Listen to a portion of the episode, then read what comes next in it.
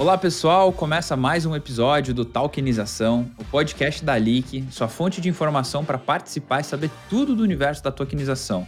Eu sou Felipe Persigo, cofundador e CMO da Leak, e eu estou aqui hoje com o Daniel, CEO e cofundador da Leak também. Fala Felipe, fala galera, estamos aqui de novo mais uma vez para continuar o nosso bate-papo, o nosso tokenização sobre esse novo universo aí. Bom, hoje uh, o que, que vocês ouvintes vão encontrar aqui nesse episódio, né? Nós vamos falar bastante sobre ativos tokenizados, quais ativos podem ser tokenizados. Caso você não saiba que é um ativo, nós também vamos passar por isso rapidamente.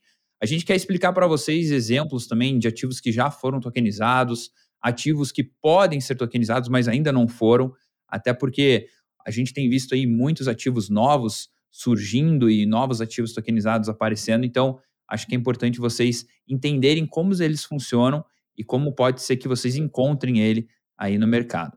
Acho que para a gente começar, né, Daniel, é importante a gente entender o que, que é um ativo financeiro. É, a gente pode trazer uma explicação tanto simples quanto complicada, mas acho que quanto mais simples nós formos, melhor é. Eu acho que o ativo, né, explicando de uma forma bem simples, é qualquer coisa que tem um valor ou é um recurso que possa ser convertido em dinheiro. Né? Então, é um ativo, um valor econômico que pode ser trocado por dinheiro. Tanto empresa quanto governo pode possuir ativos. Né? É, eu tenho ativo, você tem um ativo, os governos possuem ativos. Mas eu acho que talvez a pessoa tenha se perguntado agora, tá, mas que tipo de ativo eu tenho? Que tipo de ativo o governo tem? E o que, que é cada uma dessas coisas, né? Acho que a primeira pergunta que eu te faço é: quais ativos que você tem hoje? Bom, vamos dar algum exemplo aqui, talvez de uma carteira de investimento, alguma coisa nesse sentido, para tentar trazer esse, essa exemplificação até dos ativos tokenizados para quem nos ouve. É, Felipe, a gente pode ir até além, né? É, tempo é um ativo, nosso conhecimento não deixa de ser um ativo, né? Se a gente for ir. Mas acho que é, o interessante do podcast de hoje é a gente conseguir mensurar melhor e todo mundo que está nos escutando quais ativos de fato fazem sentido quando a gente está falando de tokenização, né? Então, Acho que a gente vai explorar bastante esses detalhes dos ativos que são é, interessantes do ponto de vista da tokenização. E acho que o papel da LIC aqui no mercado é ajudar a identificar esses ativos e começar a construir o que a gente costuma chamar aqui internamente de famílias, né? As, as, ou classificar em famílias esses tipos de ativos que hoje a LIC trabalha atuando na tokenização, né? Então, é, a gente vai aí conhecer um pouquinho mais desses ativos e também conhecer talvez é, um pouco daqueles ativos que hoje ali que não está tokenizando ou que o mercado ainda não vê um grande valor na tokenização em determinados ativos, porque de fato não, talvez não entregam um valor para aquilo que é, a gente está construindo. Né? Então a gente vai explorar bastante esse tema aqui. Bom, Daniel, então a gente sabe que, por exemplo, um dos exemplos mais práticos do que seria um ativo seria até um, a própria, uma própria ação de uma empresa, né? Talvez a coisa que a gente está mais acostumado.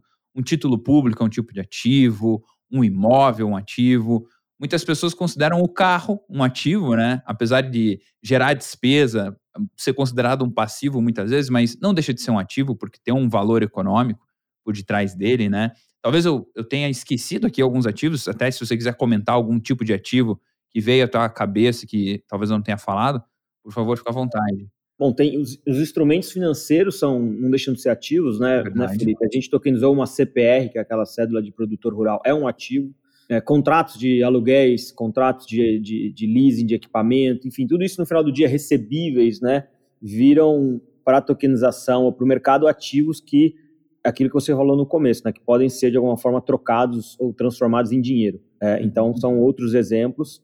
E para quem não sabe, a própria Leak, né, quando a gente começou o negócio, a gente tokenizou as ações da Leak, é uma parte pequena, e fez uma oferta privada para alguns investidores estratégicos. Então, ali a gente transformou um ativo que é as cotas de uma limitada, que até então ali que é uma limitada ainda, é, em tokens e ofertou para o mercado de maneira privada por ser valor mobiliário, a gente não, não pode ser feita uma oferta pública, né?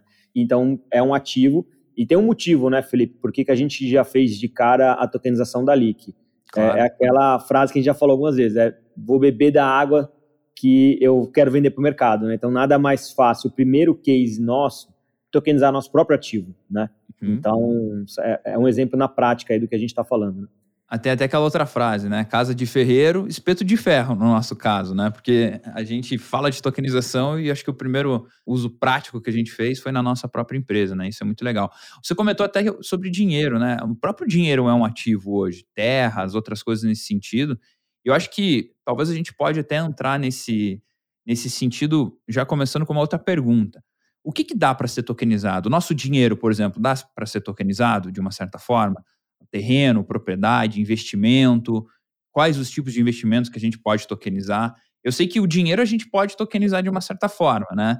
E eu acho que depois a gente pode até entrar um pouquinho no que seria aí um, um dinheiro tokenizado, uma, uma stablecoin propriamente dita, né?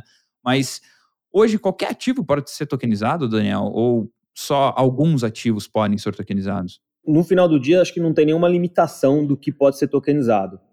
Né? E, e, quando você fala em tokenizar o dinheiro, né, para quem não sabe, e a gente pode aproveitar aqui a oportunidade, uhum. se eu não me engano, esse é o terceiro ou quarto maior token de volume, né? Vamos chamar de token para não trazer o, o criptomoeda para dentro do assunto, para facilitar. Uhum. O terceiro ou quarto maior token no mercado com liquidez é um dinheiro tokenizado, que é uma stablecoin, como você menciona. Não sei a posição exatamente dele agora. Hoje a, a Tether, né? Ela, ela acho que está em quarto lugar com capitalização, então volume alocado e de volume negociado é a maior, é a maior do, do mundo hoje. Acho que negocia duas vezes mais do que Bitcoin, para você ter uma ideia.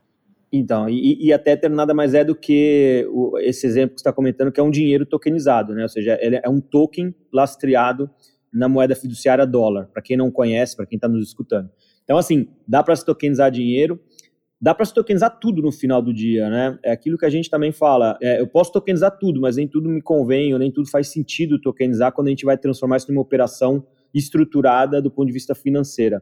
Então, talvez os exemplos mais claros que a gente pode ver hoje é tokenização de ações de, de, de uma empresa, né? Uhum. tokenizações desses instrumentos financeiros que hoje existem, né, pra, não sei para quem não conhece aí, debentures, que é um, é, um, é um, instrumento de dívida que o mercado financeiro usa muito, CRI, CRA, FDICs, que são fundos, as cotas, a gente pode tokenizar, a gente pode distribuir esses é, produtos de uma maneira mais eficiente através do blockchain, através da tokenização. Recebíveis é um mercado que ali que vem sempre falando muito e citando muitos exemplos e até já tokenizando alguns recebíveis dentro da plataforma também é um outro ativo que faz muito sentido a tokenização. O que mais, Felipe, que a gente pode falar aqui? Mecanismo de solidariedade, né? É um ativo que antes não era nem conhecido muito pelas pessoas, né? Que a, até para quem nos ouve talvez não saiba que é um mecanismo de solidariedade, nada mais é do que um percentual que o clube que forma jogadores tem de direito de futuras vendas de jogadores de futebol que passaram por aquele clube, né? Então, isso não era considerado um ativo, apesar de ser, porque tem um valor econômico por detrás, e através da tokenização a gente consegue oferecer isso para o mercado, né? Também tem a questão dos commodities, eu acho que é um tipo de ativo que a gente pode eventualmente no futuro, ou melhor, até já existe, né? Existe aí o ouro tokenizado, a prata tokenizada através de, de outros tokens no mercado. Inclusive, já tô... tem café, já tem projeto de soja tokenizado, commodities realmente. Imóveis, né, que eu não comentei aqui também, tem a gente imóveis para quem não sabe, para quem busca conteúdo sobre tokenização, geralmente são os cases mais citados, né, é, é de tokenização usando imóveis como exemplo, porque aí a gente vai ter dois tipos também que a gente pode classificar aqui, né, aqueles ativos líquidos e os ativos ilíquidos, né.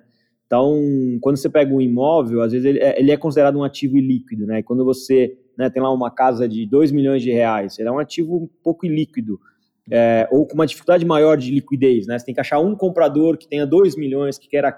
Quando você tokeniza esse imóvel e transforma ele em milhares de pedacinhos no blockchain, você transforma esse ativo muito mais líquido no mercado. É, então, aí você tem essa, essas classes, a gente pode classificar os ativos né, entre ilíquidos e líquidos, o mecanismo que o Felipe bem citou, ele é um ativo líquido também, e com a tokenização ele passa a ser um ativo líquido, né, que, que tem a liquidez, que tem a, pode ser transacionado muito fácil em pequenos valores.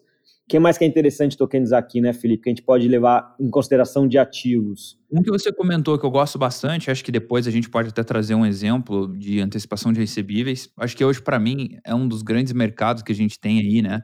Você poder antecipar recebíveis aí, desde aluguéis até cartão de crédito, Vixe, aí acho que é um mercado gigantesco, né? Teve um que eu pensei aqui, mas é, até estou tentando pensar um exemplo, que é a propriedade intelectual. Também. Eu tinha, eu tinha lembrado e me fugiu, mas direitos de música, royalties, é, receitas de franquia, você pode tokenizar, transformar aquele ativo em tokens e distribuir, né? É, exatamente. Então, assim, quando que um dia você pensou que talvez você pudesse comprar um recebível atrelado à música de algum artista, ou recebível que o cara tem, por exemplo, no Spotify ou alguma coisa da vida, né? É, quando que antes era possível? Puxa, talvez para um pequeno número de pessoas, né? Mas hoje, através da tokenização, a gente consegue, acho que, oferecer isso muito mais fácil para todas as pessoas, até porque o investimento que normalmente as pessoas fazem é um pouco mais, mais barato, mais, mais baixo, né? Não é mais barato, mais baixo do que normal. Até perguntando um pouquinho da questão do antecipação de recebíveis, Daniel. Hoje, hoje é ele que tem já tokens de antecipação de recebíveis, né? E aí, em algumas situações, a gente olha aquilo e pensa, tá, mas como é que funciona essa tokenização? Puxa, eu tokenizo o contrato, eu vou ter o direito daquilo. Como que eu recebo, por exemplo, a remuneração desse, desse recebível mensal? É, é uma vez por mês, tipo fundos imobiliários? Ou não é, é por mês, é por ano. Vamos, vamos pegar esse, acho que esse exemplo que para as pessoas entenderem um pouquinho disso.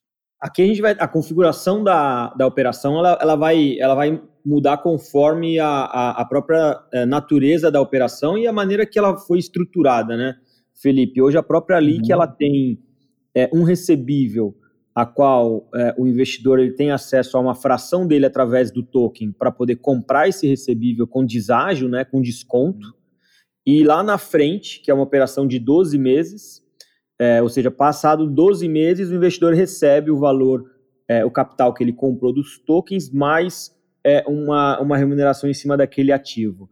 É, e a gente já tem um outro exemplo também de recebível, a qual a operação é muito similar, só que ele, ela vai sendo amortizada é, mensalmente, né, que é o que você também comentou. Todo mês, eu, dono do token, né, um termo em inglês que a gente usa muito é o token holder, quem tem o token, ele passa a receber todo mês um retorno sobre aquele recebível. Porque, na verdade, o recebível nada mais é do que, né? Eu tenho um ativo, vamos falar aqui de recebíveis performados, né? Então, eu fui e prestei um serviço para uma Vale, uma empresa Vale, e eu tenho um a, um a receber da Vale de um milhão de reais para daqui 90 dias. Porque a Vale tem um fluxo de pagamento estipulado lá pelo financeiro, ela fala, Daniel, me vende esses produtos, daqui 90 dias eu te pago. É, o que que eu, Daniel, dono do ativo? Então, nesse momento, eu passo a ter um ativo né, que é um recebível. É, geralmente, nesse exemplo aqui, qual que é o, o ativo? Né, pra, é, é a nota fiscal do, do, do, do serviço que eu emiti para a Vale. Então, tem uma nota fiscal da Vale com contas a receber aqui em 90 dias. É, ali que ela, que ela vai transformar essa nota fiscal, que ela é ilíquida, né, vamos lá, nota fiscal de um milhão aqui, ali que vai, através da tokenização, transformar essa nota fiscal. Vamos dar um exemplo bem fácil, né, Felipe? Um milhão de tokens, sendo cada token vale um real. A gente está falando aqui, nesse caso, basicamente do custo do, do, dinheiro, né? Quanto custa o dinheiro? Porque o Daniel, dono do ativo, ele quer esse um milhão agora. Só que quem me dá um milhão agora só vai receber esse um milhão daqui 90 dias. Então, a gente está falando aqui de um custo do dinheiro por 90 dias. Né? O investidor está deixando o dinheiro com a empresa do Daniel, com uma boa garantia, que é uma nota fiscal de uma empresa AAA, de um recebível performado, tá, pessoal? Aqui a gente está entrando um pouco no recebível, né? Mas só para também ficar bem claro para os ouvintes aí do que a gente está falando, para não. Mas de um recebível performado, ou seja, que a empresa do Daniel já prestou o serviço, já entregou o produto para a Vale não tem risco nenhum de. O risco aqui é a Vale não pagar. Nesse exemplo, qual é a chance? Praticamente muito é muito, muito, muito baixa. É um tipo de recebível que os bancos adoram eles comprarem, tá? A que a gente está fazendo aqui agora é não, quem vai comprar o recebível vão ser as pessoas, porque elas podem participar desse mercado também, por que não? Através da tokenização. É, então, eu tenho aqui um milhão em recebível, eu vou analisar o que, que o mercado, é, é, né, do ponto de vista financeiro, quanto é o custo do dinheiro para que eu deixe meu dinheiro, com, compre esse token, o dinheiro vai para o dono do ativo, uhum. é, eu tenho o token, então eu vou ter que esperar 90 dias para receber o meu dinheiro de volta, é, que é o, o prazo que a Vale vai pagar esse recebível. Por isso que a gente fala de deságio, né? Então eu tenho um ativo que vale um milhão, vamos supor que eu, o recebível aqui, o dono do recebível, fala, ó, eu pago 10% por esse um milhão, para ter esse milhão agora, né? Então de um milhão, ela fala, ó, eu vendo o meu recebível nessas frações de tokens por 900 mil reais, que é 10%, ela vai dar um desconto. Então, passado três meses, o investidor vai receber é, um milhão, né? Na verdade, um milhão é o que a Vale paga, e o investidor tem direito a uma fração daquele um milhão. Mas o dono do ativo ele antecipou e pagou um custo pelo dinheiro. Então, assim, esse é um pouco de um cenário né, de uma operação tokenizada de recebíveis, desde o ponto que a gente identifica um ativo, tokeniza, distribui, como é que a gente tenta classificar, né? Por que, que um token vale X ou Y, né? 10 ou 12? É, tem essa questão do custo do dinheiro, tem o risco da operação, tem outros, outros fatores que já existem no mercado financeiro, né, Felipe? Não é nada, ah. não é nada novo, né? Nada inventado agora, né? Exato. Que a gente só está o quê? É, é, transformando um ativo que ou às vezes ele é ilíquido em um uhum. ativo líquido e podendo distribuir ele para a ponta final para o dono do dinheiro de um jeito mais eficiente. No final do dia, bom para o Daniel, dono do ativo, que vai ter acesso a um capital mais barato, bom para o Felipe e para os ouvintes que vão poder comprar é, ou participar de uma operação financeira com um ganho financeiro bom que hoje eles não podem participar. Não, legal. E até acho que por isso que eu volto um pouquinho naquela frase que a gente disse lá no começo, né? Tudo pode ser tokenizado, mas talvez nem tudo vale a pena ser tokenizado. Por exemplo, quando a gente fala de um ativo, de um recebível, ou que você tem uma remuneração, tem uma segurança, tem uma estrutura por detrás, faz muito sentido você investir em um produto como esse, né? Agora, vamos supor que eu tenho uma garrafinha de água, vale a pena eu transformar várias garrafinhas de água em tokens digitais? Não, dá para você fazer, mas faz sentido? Nenhum. Tá, faz sentido eu pegar uma nota de 5 reais, de 10 reais, tokenizar essa nota por algum motivo? Talvez valha sentido, mas logicamente talvez não faça, faz mais não sentido do que sentido, né? Eu acho que é por isso que a gente comentou, né? É, dá para tokenizar muita coisa, ela tem que fazer sentido. Ali que principalmente nós focamos muito em produtos financeiros que são mais estruturados, que não tem tanta invenção de moda, né, Daniel? Porque o que tem de ativo tokenizado por aí nem se diz. E assim, é tudo sem segurança, não está meio que no blockchain, então tem que tomar cuidado nesse sentido. Não sei se você tem algum exemplo de ativos assim que já tentaram te oferecer para tokenizar que não faz sentido nenhum. Tem um bem curioso, Felipe, que é a herança da família. Uhum. Um pessoal que comentou: ó, é, é, eu tenho uma herança para receber, e a gente sabe como herança às vezes tem um processo demorado, enfim, né? Tem, de novo, a gente volta ao custo do dinheiro, né? A pessoa não quer esperar, ela quer o dinheiro agora, tem um algo a receber no futuro, aqui a gente está falando de uma herança.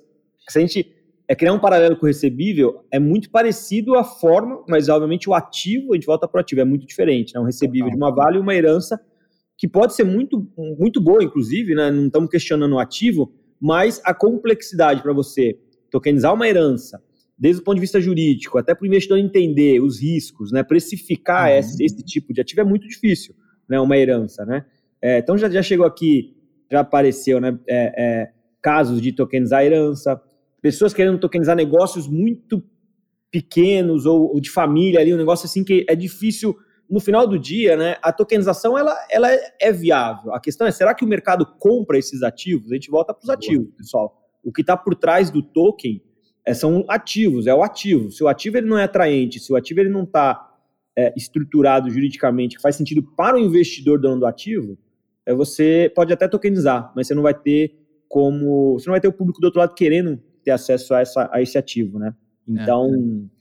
Eu acho que apareceu talvez no começo ali para mim um exemplo até eh, de uma garrafa de cachaça que, que era de uma coleção rara e não sei quantos anos e a pessoa queria tokenizar uma garrafa de cachaça, né? Dá para tokenizar? Pô, dá para tokenizar, tranquilo. Você emite um token no blockchain lastreado lá e beleza. Mas quem do mercado vai querer comprar, né, uma garra uma cachaça tokenizada, por exemplo? Então assim, às vezes não faz sentido para o público, né? Óbvio que deve ter gente que se interessaria? Deve, mas assim, é um público muito pequeno. Então, no final do dia, tem coisas que não fazem muito sentido e acaba que talvez daria mais trabalho do que benefícios depois para o detentor do token ou para o dono da cachaça, no caso, né? É, lembrando que quando a gente acha que no último podcast a gente falou sobre isso, né, se eu não me engano. Quando você fala de um ativo físico, real, uhum. a gente não pode esquecer que tem um problema da custódia. Alguém tem que guardar a garrafa, cuidar dessa garrafa, porque imagina que se for uma operação financeira, né? É, no mercado de vinhos, né? Acho que o Felipe até tem experiência, porque ele é investidor também. É, existe esse cenário, né, Felipe? De comprar uma Sim. safra de vinho que ela pode vir a se valorizar no futuro e você ter uma, né?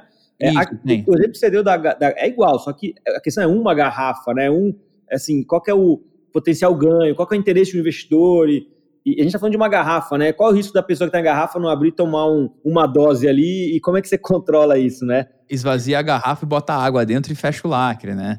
Até isso que você falou de vinho, é, existe é, duas modalidades. Uma que você compra a safra antes da safra acontecer. Então, se for uma safra muito boa, legal, você ganha. Se for uma safra ruim, você estava no risco.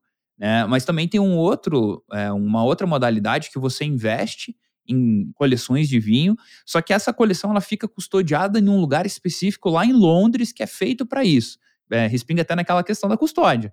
Nesse caso do vinho já existe uma estrutura, já existe algum lugar que, por exemplo, a gente poderia colocar uma coleção de vinho num lugar desse que tem custódia, faz o controle, mantém temperatura e tokenizar a coleção.